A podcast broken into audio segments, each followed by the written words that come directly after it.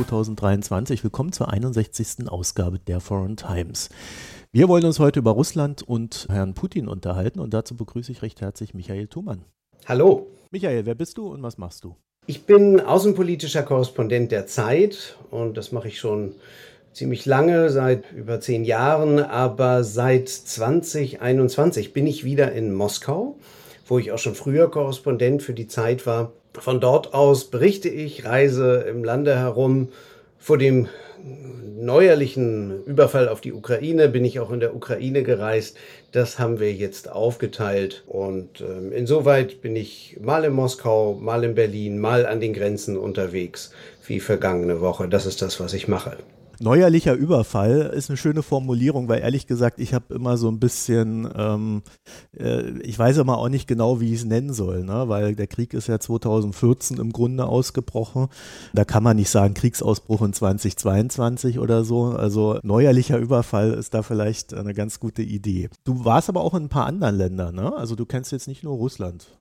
Ja, in der Tat war ich schon in ein paar anderen Ländern. Also ich habe eigentlich ähm, schon ein bisschen her, in den 90er Jahren, meine Korrespondentenlaufbahn bei der Zeit begonnen mit dem ehemaligen Jugoslawien, als das Land in einen Krieg versank und bin damals halt eben viel durch Serbien, Kroatien und Bosnien gereist, war für den ganzen Balkan aber zuständig. Ich war in, danach in Moskau. Ich äh, habe dann sechs Jahre in Istanbul gelebt, ähm, habe über die Türkei, habe aber auch über die arabische Welt äh, viel berichtet. Also wenn man es vielleicht auf irgendeinen Begriff bringen will, dann ist es der Osten, der mich irgendwie schon immer fasziniert und hinweggezogen hat. Und autoritäre Regime und vielleicht in der Folge dessen dann auch Krieg. In der Tat, das gehörte immer mit dazu. Ich hatte natürlich immer die Hoffnung, wenn sich dann mal in irgendeiner Form wie etwa in den arabischen Aufständen ab 2011 so ein Fenster Richtung äh, Öffnung, äh, Pluralisierung, Mehrstimmigkeit, ich will noch gar nicht von Demokratie reden, aber wenn sich so ein Fenster öffnete in diese Richtung, dann war ich natürlich auch hoffnungsfroh und ließ mich auch gerne erstmal darauf ein und sagte nicht immer, es kann ja gar nichts werden und die können ja gar nicht und überhaupt und Ägypten und Russland und die können nur mit harter Hand regiert werden. Da war ich immer gegen, gegen diese These. Aber selbstverständlich, die traurige Realität ist in dieser großen Region, dass überwiegend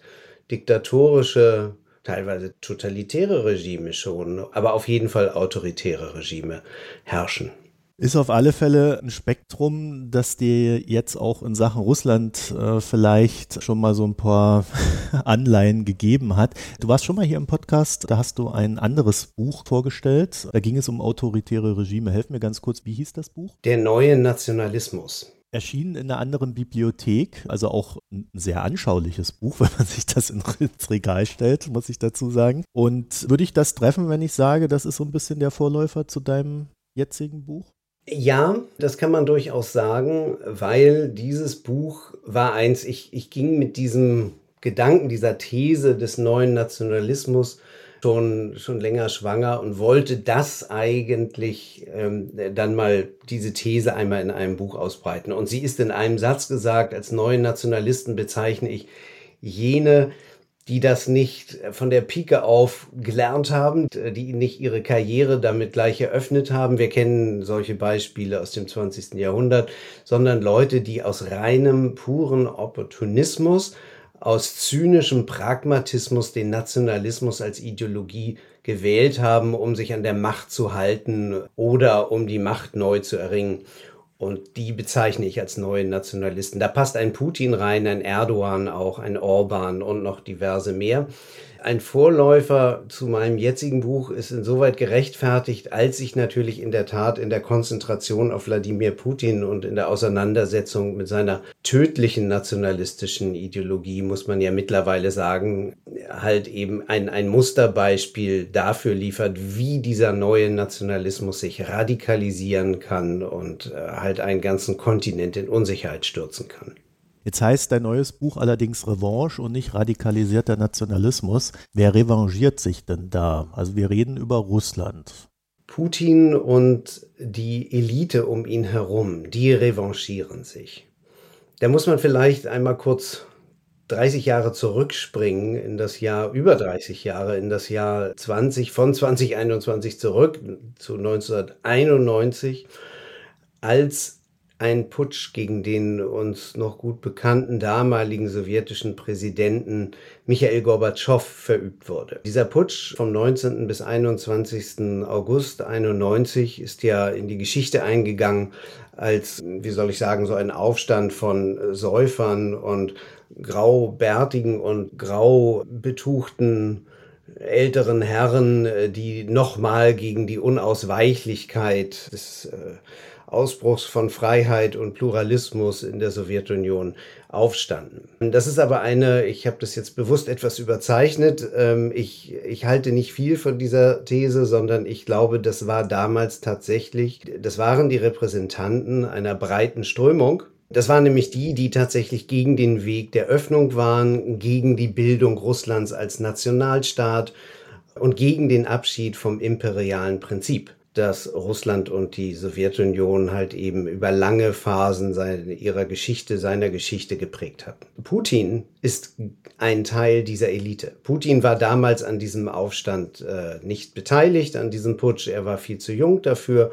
Äh, was er damals genau gemacht hat, darüber hat er selber mehrere Versionen in die Welt gesetzt. Darauf will ich jetzt nicht eingehen, aber er ist sozusagen ein Bruder im Geiste und ein Vollstrecker äh, dieser Putschtruppe von damals. Die Revanche richtete sich zunächst einmal gegen all die, die Russland in den 90er Jahren geöffnet haben, die dieses sehr vielstimmige, auch chaotische und natürlich von wirtschaftlichen, wirtschaftlicher Bedrängnis und Krise belastete Russland in den 90er Jahren geprägt haben, die aber eben genau für das standen, wofür halt eben viele dieser oft jungen Reformer standen damals ähm, um Jelzin herum, die halt das Land äh, öffnen und ähm, die für Reisefreiheit standen und eben auch für eine Integration in die Welt. Und vor allem für den Abschied vom imperialen Prinzip. Und äh, Putin ist jemand, der halt eben äh, sehr, sehr schnell im Inneren die Dinge zurückrollte, zurückdrehte, auch schon bei, bei Amtsantritt, nicht lange nach Amtsantritt. Und er hat ja seine Amtszeit auch mit einem Krieg begonnen, mit dem Tschetschenienkrieg, der allerdings damals, muss man klar sagen, noch innerhalb der international anerkannt russischen Grenzen stattfand, was allerdings die Brutalität und die menschenrechtsverachtende Führung dieses Krieges nicht besser gemacht hat.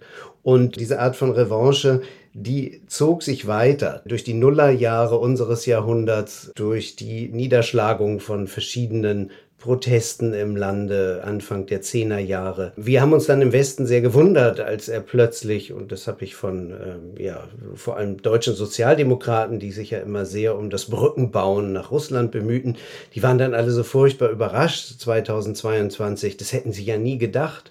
Und ich glaube, das ist genau das, was man halt und deshalb habe ich dieses Buch Revanche geschrieben, was man sich eben denken konnte und denken musste, weil dass diese Revanche, die Putin im Inneren gegen die, die er als Gegner auffasste, und das waren erhebliche Teile der Bevölkerung, dass das irgendwann ins Äußere umschlagen musste, das sah man spätestens 2014 bei der Annexion und bei dem ersten Überfall auf die Ukraine, bei der Annexion der Krim.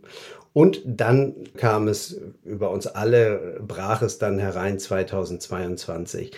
Da hat sich dann die Rache ins Äußere gekehrt. An wem revanchiert er sich denn da? Nach innen, nach außen? Man kann sich den Hass nicht glühend genug vorstellen, der in der Moskauer Elite bei Putin und seinen Mitstreitern gegen alle Russen herrscht, die mit dem Westen in engere Verbindung getreten sind, die NGOs gegründet haben, die dann wiederum ihre, ihre Mutter- oder Vaterorganisation im Westen hatten. Ich nenne einfach nur mal Beispiele, wie, wie zum Beispiel in Deutschland die Heinrich-Böll-Stiftung, die ja nun heute eine unerwünschte Organisation ist. Das heißt, die dürfen eigentlich in Russland noch nicht mal jemanden mehr anrufen ohne dass der Angerufene sich strafbar macht. Oder die Open Society Foundation von George Soros und so weiter. Die, diese Institutionen und alle ihre Vertreter in Russland werden aufs tiefste gehasst. Und gegen diese richtet sich die Revanche ebenso wie gegen den ganzen Westen. Von Anfang an war dieser, hat Putin diesen neuerlichen Krieg gegen die Ukraine begründet mit einem Feldzug gegen den Westen und die Verteidigung Russlands gegen den Westen. Und von Anfang an wurde behauptet, der Krieg sei nicht gegen die Ukraine, das seien ja Brüder, sondern dieser Krieg sei gegen die NATO und gegen den Westen. Es ist natürlich eine furchtbare Verzerrung der realen Tatsachen, wie die Ukrainer am eigenen Leibe spüren. Aber das ist sozusagen seine propagandistische Formel. Aber man muss sie auch insoweit ernst nehmen, als ich überzeugt bin, das glaubt der wirklich. Ja, der glaubt wirklich, er kämpft gegen den Westen und es ist seine Rache am Westen, wenn er den aller Wahrscheinlichkeit nach den Staudamm Kachowka sprengen lässt, äh, um den Ukrainern ihre Offensive zu erschweren. Das sind alles Bestandteile der Rache am Westen und dabei vernichtet er ein Land, sein Nachbarland. Man sieht ja, glaube ich, an der Ukraine dann auch gut, dass es auch dort ein Abwenden von Putin, also auch von dem System gab. Und dieses Abwenden dann genau zu dem führte, was passiert ist. Also auch da wäre ja dann wieder die, die innere Beleidigung äh, des Systems Putin zu finden, wenn man sie suchen will. Ja, absolut. Denn diese Beleidigung ist ja ein Motiv, mit dem er die ganze Zeit spielt er selbst ist ja in einem permanenten Beleidigungsmodus. Die haben mich nicht angerufen, die haben mich nicht eingeladen, die haben mich nicht gefragt. Und das verbreitet er ja quasi auf sein ganzes Land, das natürlich noch unter seiner Herrschaft ein komplett integriertes, ich meine, die waren mal, das kann man sich kaum noch vorstellen, die waren Teil der G7. Wir haben sie mal G8 genannt, diese Kongregation, dieses Forum der, der großen Industrieländer des Westens mit Russland eben. Ja, sie waren äh, Teil in sehr vielen, wie soll ich sagen, äh, integrativen Formaten des Westens und äh, der internationalen Gemeinschaft und beginnen jetzt halt sich von einem Forum wie vom anderen Forum zu verabschieden und versuchen irgendwelche Parallelforen in einer Parallelwelt aufzubauen. Ist nicht heute das Wirtschaftsforum das große, just heute, wo wir sprechen? Tatsächlich in dieser Woche ich glaube, es beginnt heute und ist morgen. Ich habe die genauen Daten, es ist auf jeden Fall in dieser Woche, ich habe die genauen Daten dann wiederum aus meinem Gedächtnis gestrichen, weil westliche unfreundliche Korrespondenten unmittelbar ausgeladen wurden. Wir haben uns versucht zu akkreditieren und wir wurden dann offiziell ausgeladen, nicht erwünscht. Schade, weil das wäre natürlich interessant gewesen, überhaupt zu wissen, wer da noch auftaucht von den wenigen freundlichen Staaten, die es ja dann noch gibt aus russischer Sicht. Ja, aber das ist leider, muss ich sagen, eben auch das Prinzip, alles, was in irgendeiner Form für uns interessant sein könnte, wo wir etwas herauslesen könnten, davon werden wir durch die russische Regierung und die Verwaltung ferngehalten. Man lässt Korrespondenten am langen Arm verhungern in Moskau. Was ja dann aber auch schon darauf hindeutet, dass es seitens Russland oder Moskaus dann gewünscht ist, die also durchaus auch so eine Abkapselung vom Westen jetzt vorzunehmen. Ja, ja, das ist absolut Ziel. Das Land schließt sich. Man hat, es ist sehr lustig, überall auf den Flughäfen gibt es ja chinesische Ansagen jetzt. Ich weiß gar nicht, welcher Chinese die hören soll, weil ich sehe so wenig von denen. In Moskau schon und da müsste man mal gelegentlich einsehen. Nach wie vor gehen ja dann sehr viele Flüge in die russischen Urlaubsziele an den arabischen Golf oder in die Türkei. Und das ist gewissermaßen jetzt noch so das Fenster nach außen. Aber nach Westen ist die Abkapselung schon sehr weit fortgeschritten. Sie ist nicht mehr erwünscht von der russischen Regierung und sie wird, muss man auch sagen, von der Europäischen Union und gerade von den Nachbarländern Russlands, den baltischen Staaten, Polens auch sehr stark befördert, weil die halt eben auch keine Visa mehr ausstellen für russische Staatsbürger, die dann nur ihr Land betreffen. Schengen-Visa ist dann wiederum was anderes. Aber auch da, also seitens der Europäer, da wird natürlich auch ein eiserner Vorhang errichtet. An dem bauen jetzt beide Seiten. Seiten. Kann man das schon so nennen? Eiserner Vorhang ist ja ein sehr starker Begriff, wenn man so historisch sich das anguckt. Oder ist das eher so ein, okay, jetzt ist halt Kriegszustand, da redet man weniger miteinander, aber es könnte kittbar sein, wenn man wieder Common Ground findet? Ich glaube das nicht und deshalb spreche ich auch bewusst von diesem eisernen Vorhang. Es könnte sogar schlimmer kommen als im Kalten Krieg, weil ich habe mir in den, in den letzten anderthalb Jahren bin ich an dieser, dieser Grenze, an verschiedenen äh, Stationen dieser Grenze zwischen Europa, der Europäischen Union und Russland entlang gereist. Und wir haben ja schon in der Corona-Pandemie, hatten wir ja in gewissermaßen schon eine Art Vorhang, einen Corona-Vorhang, der da errichtet wurde. Und Russland war ja sehr restriktiv mit dem Ein- und Ausreisen. Ich konnte halt eben eine ganze Reihe in den letzten Monaten von Grenzübergängen sehen, kleine Grenzübergänge, die früher offen waren und diesen kleinen Grenzverkehr und den Austausch ermöglichten, was mittlerweile halt alles nicht mehr möglich ist. Und diese Grenzübergänge sind schon seit 2020 sind die schon geschlossen, also seit der Pandemie und einfach gar nicht mehr eröffnet. Und jetzt geht's halt an die Großen. Insoweit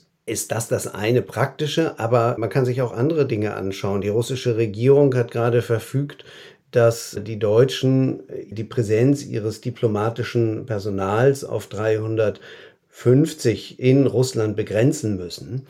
Unter diplomatischem Personal fassen die Russen dann aber auch die Lehrer an deutschen Schulen, die Goethe-Institutsmitarbeiter und alles, was in irgendeiner erweiterten Form mit dem deutschen Staat zu tun haben könnte, aber gar keine Diplomaten sind. Und das führt jetzt zu einem Zusammenbruch der, sag ich mal, deutschen Strukturen, auch zivilgesellschaftlichen Strukturen in Russland. Diese Menschen müssen alle gehen. Die Russen werden künftig keine Möglichkeit mehr haben, irgendwie noch in einem Goethe-Institut vernünftig Deutsch zu lernen.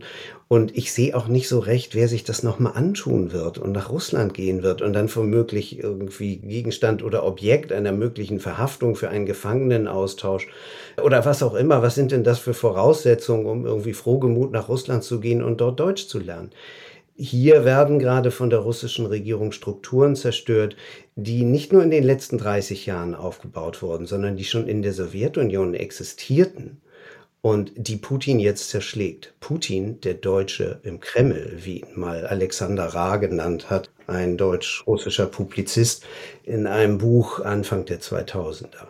Der macht das jetzt. Also wir haben, ich würde es mal auf ab der dritten Amtszeit eine, eine, Verschärfung dieses Strebens nach außen nennen in Russland. Ne? Also wir haben ja auch Syrien gehabt, da ist Putin ja auch reingegangen. Wir haben die Wagner-Truppe, die in Afrika sehr stark mit ihren Söldnern präsent wurde ab dieser Zeit. Also es gab da ja schon ab diesem 2014 auch ein sehr sichtbares Streben nach außen, allerdings zu russischen Bedingungen, also nicht in einem kooperativen Sinne. Putin ist ja jemand, der die Schwächen des Gegners genau studiert und sehr schnell erkennt und daraus dann Schlüsse zieht.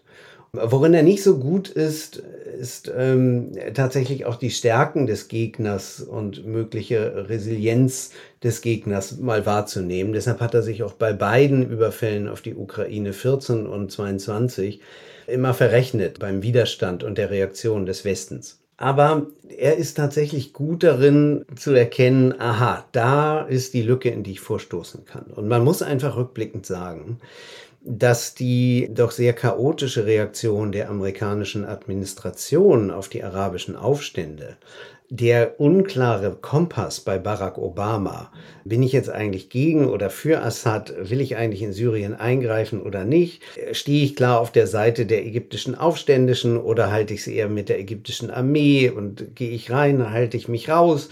Das war ein großes Wischiwaschi. In dieses Wischiwaschi ist Putin mit einer ganz klaren Haltung reingegangen und hat den Diktatoren im Nahen Osten gesagt, ich bin selber einer von euch bin genauso ein Schurke wie ihr und wir wissen, wovon wir reden und natürlich wollen wir in der Macht bleiben und deshalb ist die harte Faust auf den Kopf des Volkes genau das Richtige, auf den Kopf unserer Gegner. Und das hat er halt in Syrien dann gezeigt. Es war sehr interessant zu beobachten. Ich war damals in, in New York, als bei der UN-Vollversammlung, am Rande der UN-Vollversammlung im, im Herbst 15 Obama und Putin so ein Krisengespräch führten. Und Obama dann halt eben genau dieses Wischiwaschi äh, präsentierte, ja, einerseits der IS, die IS-Terroristen und dann der Assad, das, der ist ja auch nicht nett und was sollen wir bloß tun und wir müssten irgendwie gemeinsam das befrieden. So, und dann hat Putin ein bisschen gemeinsam simuliert. Und noch während der UN-Vollversammlung erfolgte der russische Angriff auf das syrische Volk an der Seite von Bashar Assad umfassende Luftangriffe und wir kennen den Rest der Geschichte, die Zerstörung des historischen Aleppo und so weiter und so fort. Millionen von Menschen auf der Flucht. Aber das war eine ganz klare Entscheidung an der Seite der Diktatoren. Insoweit da war Putin immer glasklar und unsere Schwäche war im Westen und eben auch die von Barack Obama, muss man sagen, eben nicht so klar gewesen zu sein. Und das hat gegen uns gespielt. Man wollte keinen Krieg mehr, ne? Nein, man wollte keinen Krieg, aber man wollte dann eben auch nicht die andere Konsequenz. Und die nenne ich jetzt mal so die, die zynische Kissinger, Kissinger-Konsequenz. Ja, die, die hätte man, nicht, dass ich dafür plädieren würde, aber das ist halt einer gewesen, der sagte irgendwie, he's a jerk, but he's our jerk. Er ist unser Schurke. Ja, und äh, halt eben dann, dann zu identifizieren, welcher der Nahostdiktatoren womöglich irgendwie tatsächlich unser Schurke wäre. Das wäre dann sozusagen im arabischen Aufstand wäre das Hosni Mubarak gewesen. Mein Rat war damals, den nicht zu unterstützen und sich klar auf die Seite der Aufständischen zu stellen, aber auch das hat man dann nicht in der Klarheit gemacht, sondern hat dann irgendwie wieder mit dem ägyptischen Militär gekungelt 2011 äh, von westlicher Seite. Das heißt also, diese Unklarheit ähm, und Unentschiedenheit, die wir hatten, die hat halt eben dann die Möglichkeiten für autoritäre Herrscher eröffnet und hat Putin den Weg zurück auf die Weltbühne eröffnet. Jetzt hast du vorhin aber schon gesagt, du glaubst oder bist überzeugt, dass Putin glaubt, was er sagt. Wäre auch meine Meinung. Was aber zu der Frage führen würde, ob man dann tatsächlich sagen kann, dass dieses 2014, 2015 in jedem Falle, also dass es nicht unbedingt etwas war, was ihn ermutigt hat, sondern was, äh, wo man einfach sagen muss, 2022 wäre in jedem Fall passiert, weil es einfach seine Überzeugung ist. Also äh, nicht diese, diese Schwächetheorie, der Westen hat Schwäche gezeigt, sondern eher die These,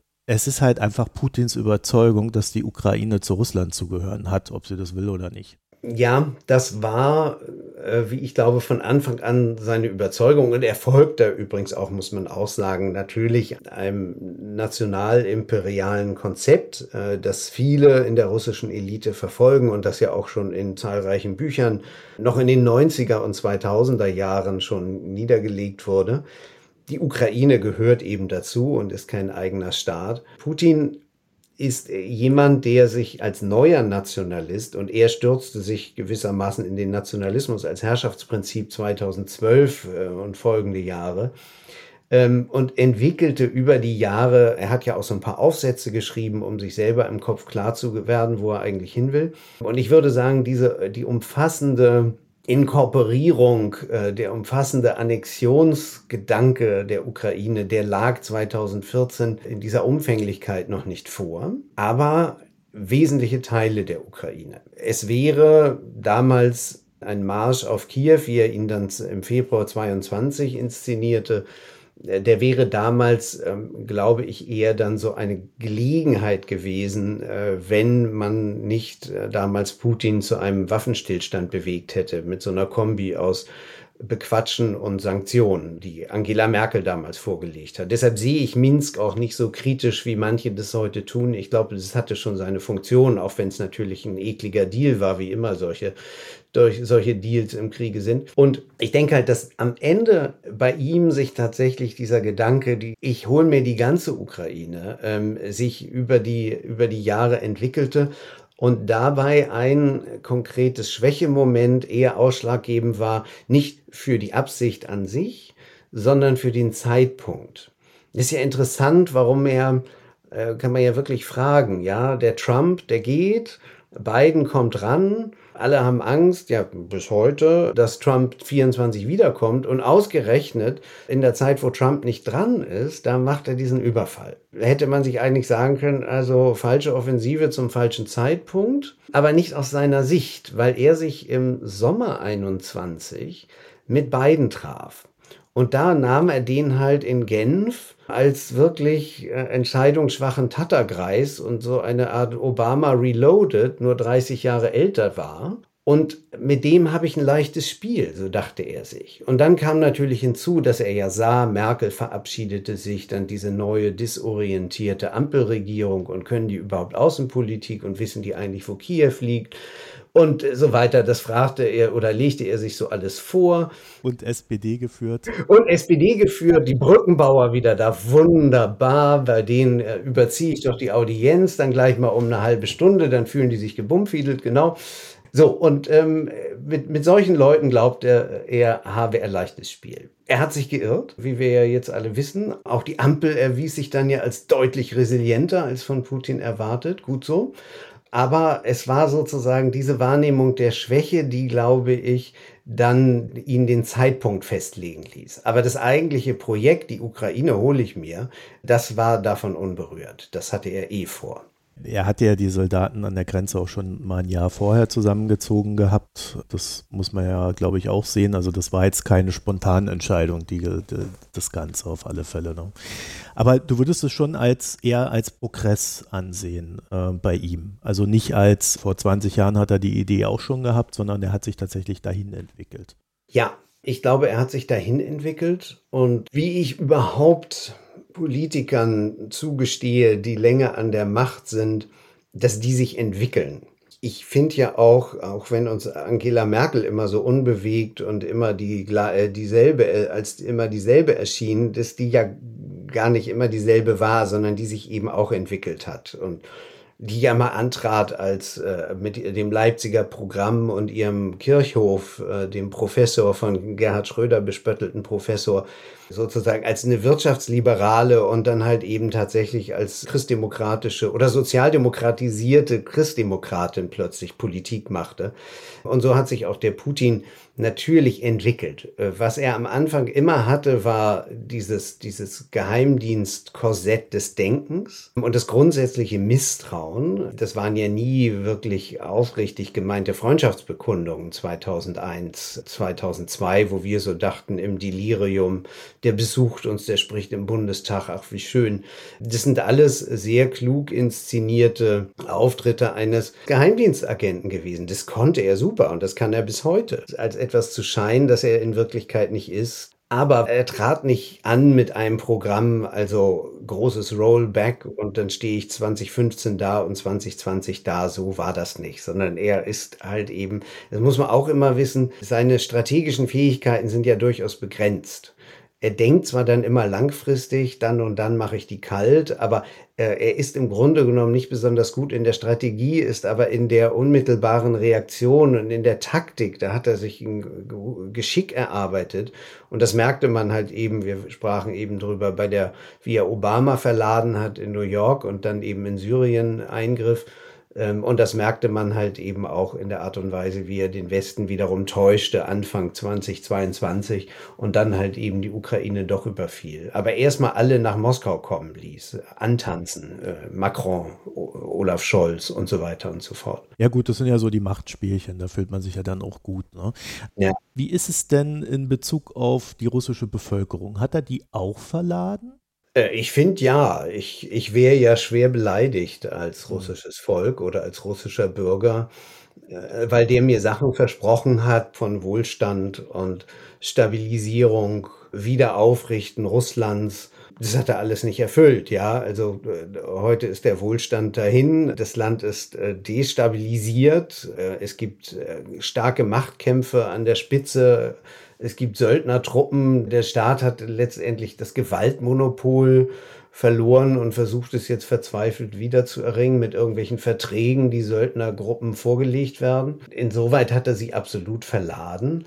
Es ist nur so, dass eine Mehrheit der russischen Bevölkerung eben sehr gerne fernsieht und irgendwie dieses, äh, dieses Medium äh, immer noch sehr schätzt. Und da es in Russland nur Staatsfernsehen gibt, schauen sich die Leute halt dann eben diese Propagandasendungen halt von vorn bis hinten an und ermüden auch nicht, wenn das mal Tagesthemenformat ist ja in Russland kaum denkbar, sondern die haben ja zweieinhalb Stunden, drei Stunden Nachrichtensendung und die werden dann aber auch abgefahren wie so ein Hollywood-Blockbuster, ja, also mit Musik und mit äh, irren Einstellungen und einer permanenten Dramatik, die den Leuten den Eindruck vermitteln soll, dass halt eben Russland kurz vor dem Untergang stünde, wenn jetzt nicht alle kämpfen würden mit Putin für das Überleben des Vaterlands. Und diese Art von Dramatik, die da inszeniert wird, die ist es halt, die halt dann einen erheblichen Teil der Bevölkerung bei der Stange hält, egal wie hoch die Verluste sind. Jetzt ist es aber in der Diktatur doch immer so, dass man ja schon weiß, dass man da verladen wird mit den Informationen, die der Staat liefert. Also das müssten ja auch die Russen, die ja auch eine gewisse Erfahrung mit solchen Geschichten haben, ja durchaus wissen. Eigentlich wissen sie es. Und trotzdem ist kurioserweise die Skepsis gegenüber dem, was der Staat serviert, bei weitem nicht so groß wie zu Sowjetzeiten. Viel mehr Menschen glauben, scheinen, so ist mein Eindruck, wenn ich mich mit den Leuten unterhalte, scheinen wirklich das zu glauben, was die Propagandisten ihnen erzählen und was Putin halt erzählt. Diese sowjetische Grundskepsis, die ich noch kennengelernt habe in der späten Sowjetunion, die ist, die ist irgendwie gar nicht da bei den meisten. Und das hängt, glaube ich, damit zusammen, dass die Sowjetunion damals ein abgeschlossenes, scheinbar in sich schlüssiges Weltbild präsentierte, wo es einfach diese unerschütterlichen Wahrheiten gibt. Und das aus der Sowjetunion hervorgegangene Geheimdienstregime das ja eines ist, das sagt, Imperium gut, autoritäre Herrschaft gut, Sozialismus schlecht, hat sich halt auf eine andere Art der Manipulation der Hirne verlegt. Die heißt nämlich nicht äh, stete Wahrheiten verkünden, sondern andauernd Wahrheiten erschüttern.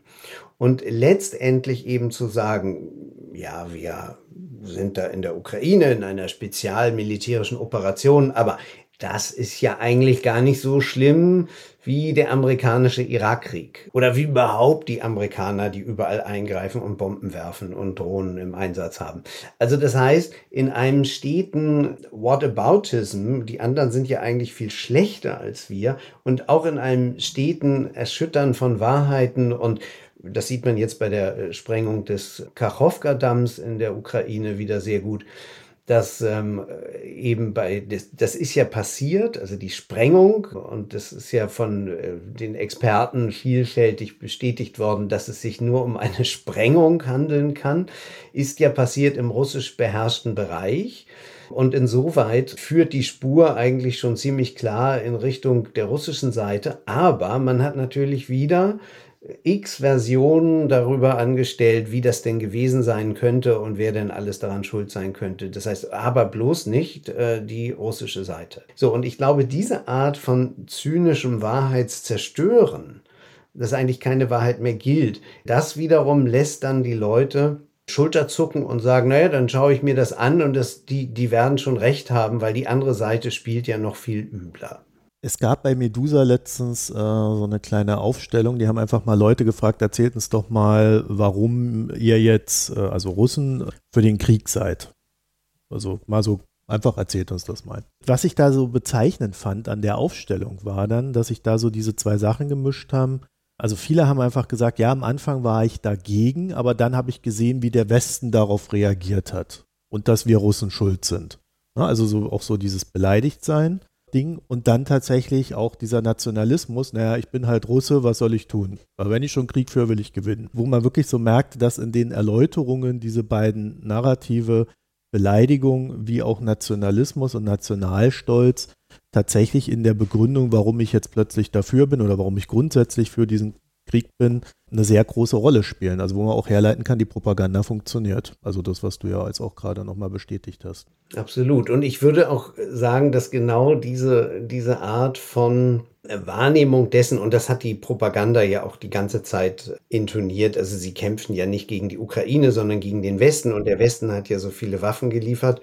Und wenn ich übrigens in Moskau dann in solche Gespräche verwickelt bin, dann, dann sage ich immer schulterzuckend, naja, also wisst ihr, da läuft ein Krieg Ihr entfesselt hier den größten Landkrieg seit dem Zweiten Weltkrieg und erwartet wirklich allen Ernstes, dass die ganze Welt sich zurückhält und überhaupt keine Waffen liefert und ihr einfach nach Kiew durchmarschiert. Sowas hat es noch nie in der Geschichte gegeben. Ihr selber seid der beste Beweis, weil die Sowjetunion hat einfach in jedem Krieg, der sich in der damalig so genannten Dritten Welt entzündete, einfach massenhaft Waffen geliefert. Und jetzt äh, folgen einige westliche Staaten mal eurem sowjetischen Beispiel und dann seid ihr irgendwie beleidigt. Wie kann das sein? Und dann ist natürlich Empörung, aber ihr liefert Waffen und ihr kämpft gegen uns. Und sie sagen, nein, wir kämpfen nicht gegen euch. Es werden einfach nur Waffen geliefert. Das ist halt, äh, was die Propaganda halt eben als Krieg dreht, aber was es natürlich bei entspannter Betrachtung eigentlich nicht ist. Wie gesagt, so ansonsten müsste ja und die, die westlichen Verrenkungen, sich immer davon zu distanzieren, die Ukraine auch nicht in die NATO zu lassen und so weiter, zeugt ja davon, dass sie halt eben nicht Teil des Krieges sein wollen, aber dass eben auch äh, Drittstaaten, und man muss die Türkei als Drittstaat betrachten, ihre Waffen in die Ukraine liefern und auch Nicht-NATO-Staaten, das zeugt halt eben davon, dass äh, dieser Krieg halt eben interessierte Seiten anzieht. Das Problem für die russische Bevölkerung ist einfach, dass sie natürlich mittlerweile Komplizen sind. Bis auf diejenigen, die halt von Anfang an und durchhaltend gesagt haben, ich bin dagegen, ich verlasse mein Land oder ich gehe in eine innere Immigration. Aber die, die sich dann immer wieder die Dinge zurechtlegen, damit sie ruhig schlafen können und in irgendeiner Form mit der Mehrheit mitschwimmen, sind natürlich längst Komplizen. Und was macht man, wenn man Komplize ist? Man schließt sich geistig, moralisch der Bande an und macht mit. Und das ist das, was wir heute in einem erheblichen Teil haben. Das russische Volk in seiner Mehrheit ein Volk von Mitläufern. Also Menschen, die den Krieg legitimieren. Und ich habe aus deinem Buch herausgelesen, du bist da weniger verzeihend als andere Stimmen, die sagen, ja, äh, Russland kann ja, die, die, russische Bevölkerung kann ja nichts dafür. Äh, ich glaube, unser Bundeskanzler Olaf Scholz äh, wäre eine dieser Stimmen. Da hast du eine andere Meinung. Ne? Also du bist, hab, ich habe so das Gefühl gehabt, dass du der Meinung bist, man muss ihnen das auch schon vorwerfen. Ja, man muss ihnen das ganz deutlich sagen. Und deshalb spreche ich auch eben von Mitläufern und eben auch Mittätern, weil eben tatsächlich die Tatsache, dass diese Proteste in Russland so schnell erstickt wurden, erstickt werden konnten seitens der Staatsmacht, natürlich auch damit zu tun haben, dass sich so wenig daran beteiligt haben. Und dass die Menschen ihren Schockzustand, den sie ja wirklich massenhaft hatten, nicht umgesetzt haben in ein Nein, da machen wir nicht mit. Jetzt ist es einfach, jetzt überschreitet ihr die Grenze dessen, was wir hier noch aushalten. Ja, sondern dass sie sich eben eingerichtet haben. Und ähm, insoweit ist, und ich, ich hatte ja Anstoß genommen an der Bezeichnung Putins Krieg, der ich glaube es nicht mehr ist. Ja, Putin hat sich das alles ausgedacht. Putin hat den Einmarschbefehl gegeben und hat irgendwie sein eigenes Volk und viele seiner Generäle hier auch sogar überrascht.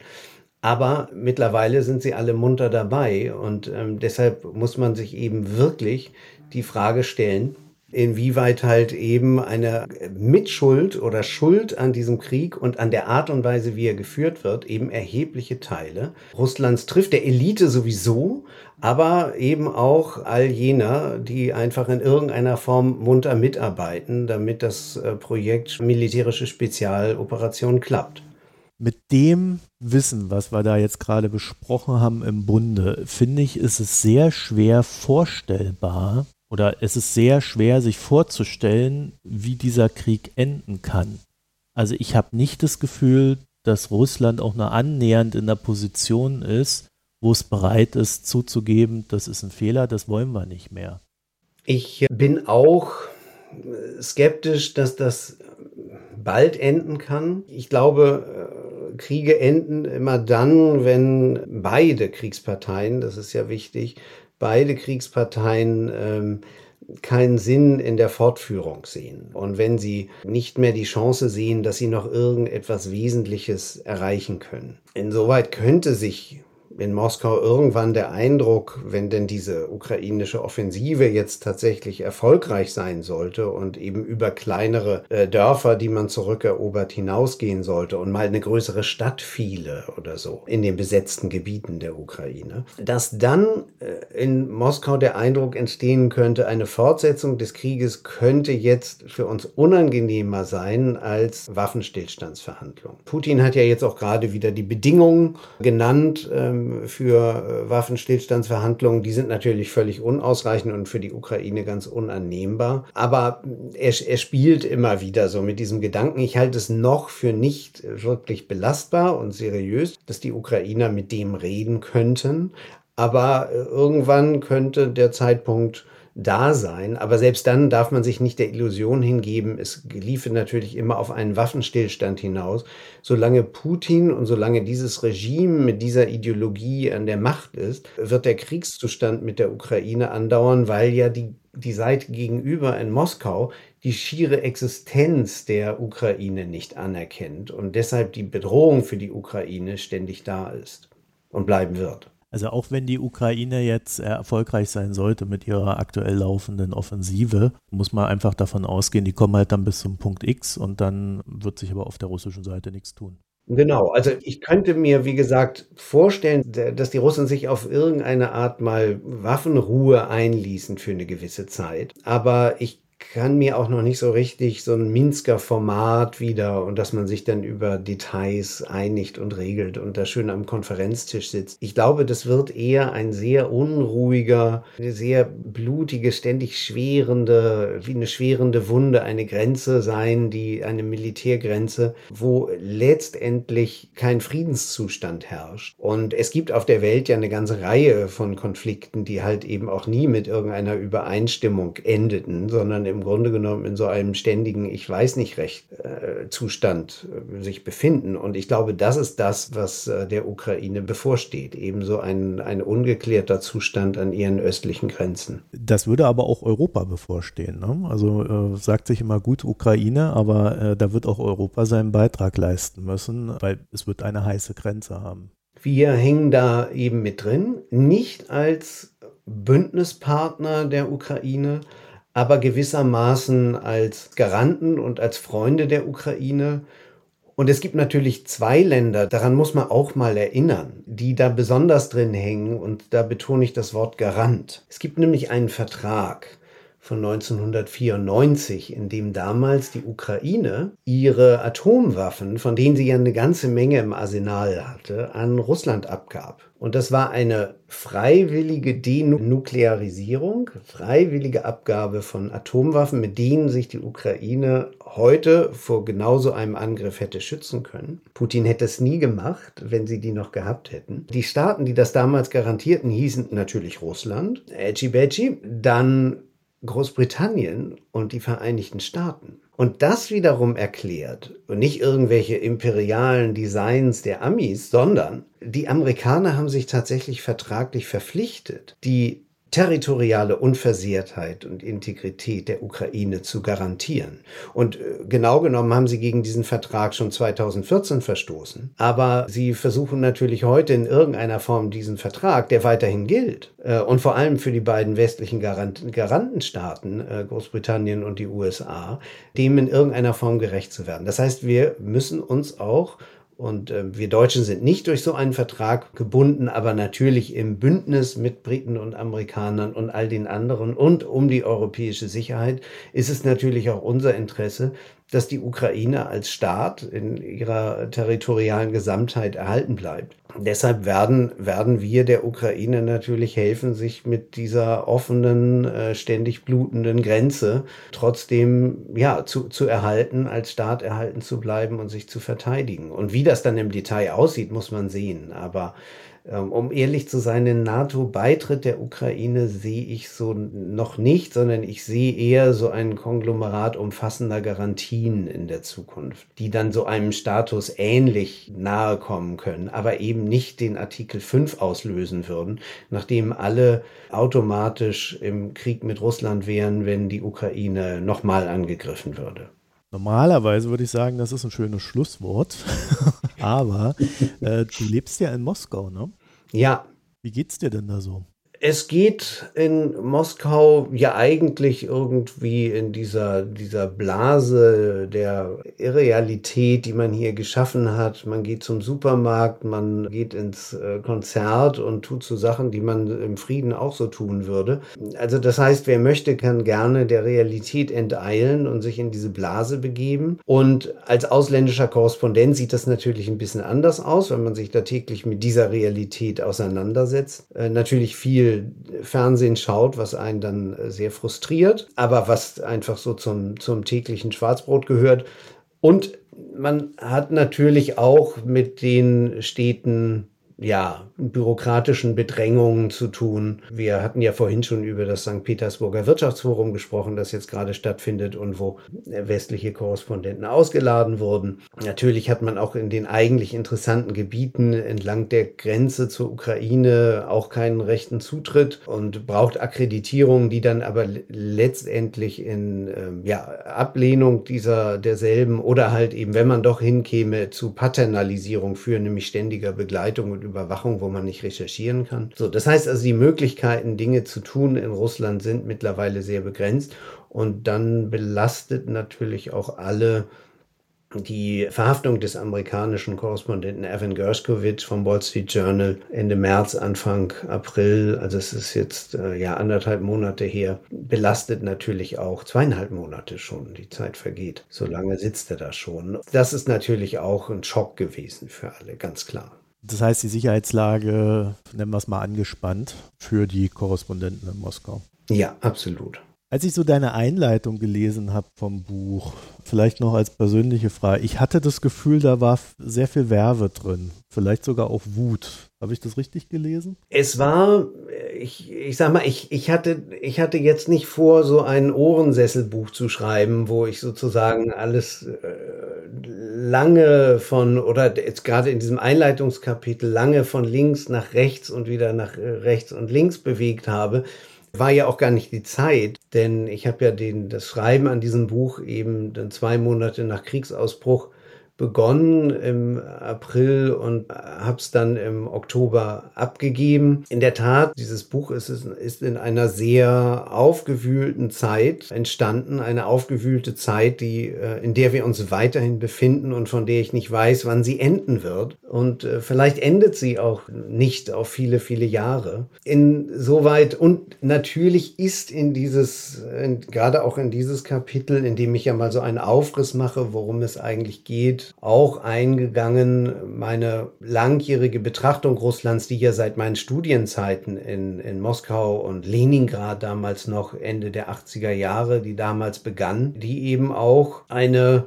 wie soll ich sagen, langsame, stete, voranschreitende Desillusionierung über das, was aus Russland so werden kann, ähm, die, sich darin spiegelt. Weil ich natürlich immer wieder die Hoffnung hatte, dass jetzt vielleicht doch irgendein Dreh sich entwickelt in den 90er Jahren ohnehin, wo wir alle irgendwie viel Hoffnung hatten, trotz der, der schweren Zeiten und äh, trotz des auch ersten Tschetschenienkrieges natürlich, der alle sehr frustrierte. Und trotzdem hatte man immer die Hoffnung, naja, wenn Russland in wirtschaftlich ruhigeres Fahrwasser kommt, dann könnte sich vieles auch zum Besseren entwickeln. Es gab auch unter Putin in den ersten Jahren äh, Momente, äh, wo man dachte, naja, wenigstens vielleicht ein sanft oder halbautoritäres System mit einer einigermaßen funktionierenden Wirtschaft wäre ja vielleicht auch noch eine Möglichkeit gewesen. Das sind, wenn wir so über die Entwicklung von Putin sprechen und sprachen, ja. So, und äh, das alles äh, zerplatzte natürlich äh, 2022 und in gewissermaßen teile ich natürlich dann auch diese, äh, die, diese, diese, diese, diesen Blick in den Abgrund von vielen meiner russischen Freunde, die sich fragen, was machen wir eigentlich noch in, mit unserem Leben in diesem Land? In einem Land, wo wir regiert werden von einem wirklich ruchlosen Herrscher, äh, der bis zur Atombombe offenbar jeden Weg bereit ist zu beschreiten, mit einer Elite, die mit ihm äh, treu in jeden Abgrund geht und äh, einer gewissermaßen politischen Aussichtslosigkeit, einer Alternative, die systematisch zerstört wurde, Stichwort Alexei Nawalny, aber eben auch äh, viele andere, Boris Nemtsov, der auf einer Brücke am Kreml erschossen wurde, andere, die ins Ausland gejagt wurden. Also es ist schon ein Bild, äh, das einen nicht jeden Morgen frohgemut aufstehen lässt. Das ist halt die hässliche neue Welt, mit der wir jetzt erstmal leben müssen. Und äh, deshalb ja, brauche ich dann dringend ab und zu mal mein Fahrrad für so eine Tour ähm, raus aus der Stadt, um mich zu entspannen und auf andere Gedanken zu kommen. Wobei ich auch den Eindruck hatte, dass dich doch durchaus beschäftigt hat, dass äh, in Deutschland sehr lange ein sehr großer Unglaube darüber herrschte, was quasi Putin für ein Mensch ist und was seine Ziele sind. Also so als langjähriger Warner. Ich glaube, Helmut Schmidt hast du, glaube ich, zweimal gleich erwähnt, deine Gespräche mit ihm.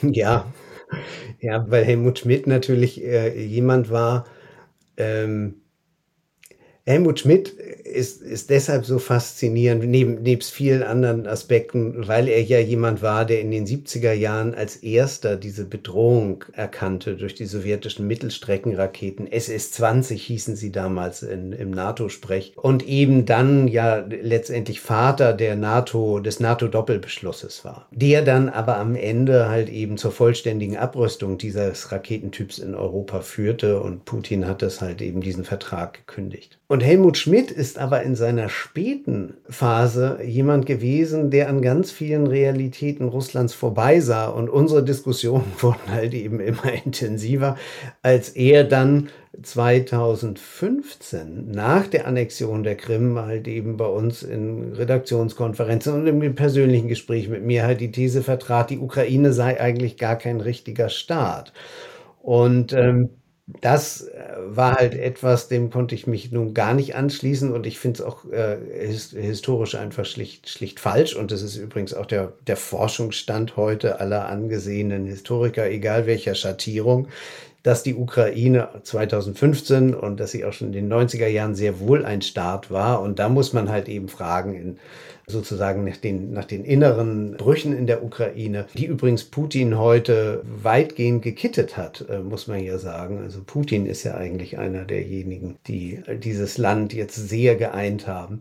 Aber der Westen hat, um darauf zurückzukommen, eben gerade in den Zehnerjahren, als man dann schon sehr klar sehen konnte, an vielem vorbeigeschaut. Da sei dann tatsächlich noch mal an einige führende sozialdemokratische Politiker erinnert, allen voran der SPD-Vorsitzende. Ich meine, dass Gerhard Schröder sowieso auf kompletten Abwägen ist als russischer Oligarch, das ist klar, aber der SPD-Vorsitzende halt in den Zehnerjahren war halt lange Jahre Sigmar Gabriel. Und das war eben jemand, der halt eben sehr daran vorbeisah, der Wahlkämpfe führte gegen eine angemessene Bewaffnung der Bundeswehr und eine angemessene Ausstattung und Modernisierung der Bundeswehr, Wahlkämpfe machte, der damals halt Nord Stream 2 äh, einleitete, dafür lobbyierte und dieses Projekt überhaupt erst möglich machte. Darüber präsidierend eine Angela Merkel, die das um des lieben Koalitionsfriedens alles geschehen ließ. Das war schon eine, also für, für Journalisten, für Begleitende äh, war das eine sehr frustrierende Erfahrung und gleichzeitig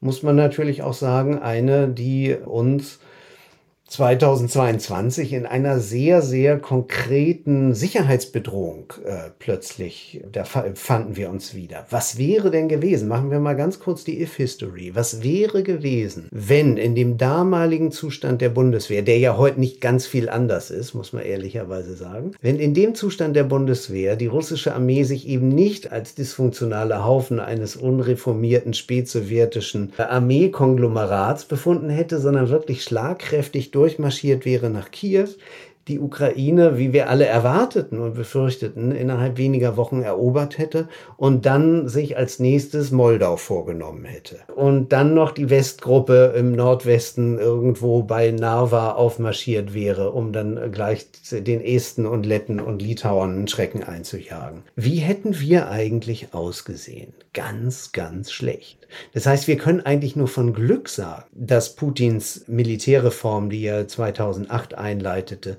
so missraten ist und dass Russland als wesentlich das, das effektivste der russischen Rüstung halt eben seine Atomraketen sind, was, was furchtbar genug ist. Aber dass dieser Krieg diese Wendung gefunden hat. Und wir können gleichzeitig auch nur dankbar sein, dass die Ukrainer diesen unglaublichen, übermenschlichen Widerstandswillen haben, weil der uns halt eben vor diesem Abgrund beschützt hätte, wo eine unmittelbare Sicherheitsbedrohung für ganz Europa entstanden wäre. Und das mögen zwar viele in Deutschland nicht wirklich wahrnehmen, aber die müssen sich einfach nur mal den Forderungskatalog von Putin vom Dezember 2021 anschauen. Da stand eigentlich alles drin. Abzug der Amerikaner, Abzug aller Atomraketen und faktische Übergabe der, der militärischen und sicherheitspolitischen Macht in Europa an Moskau. Michael Thumann, vielen Dank für das Gespräch. Sehr gerne, es hat mir Spaß gemacht. Ich danke.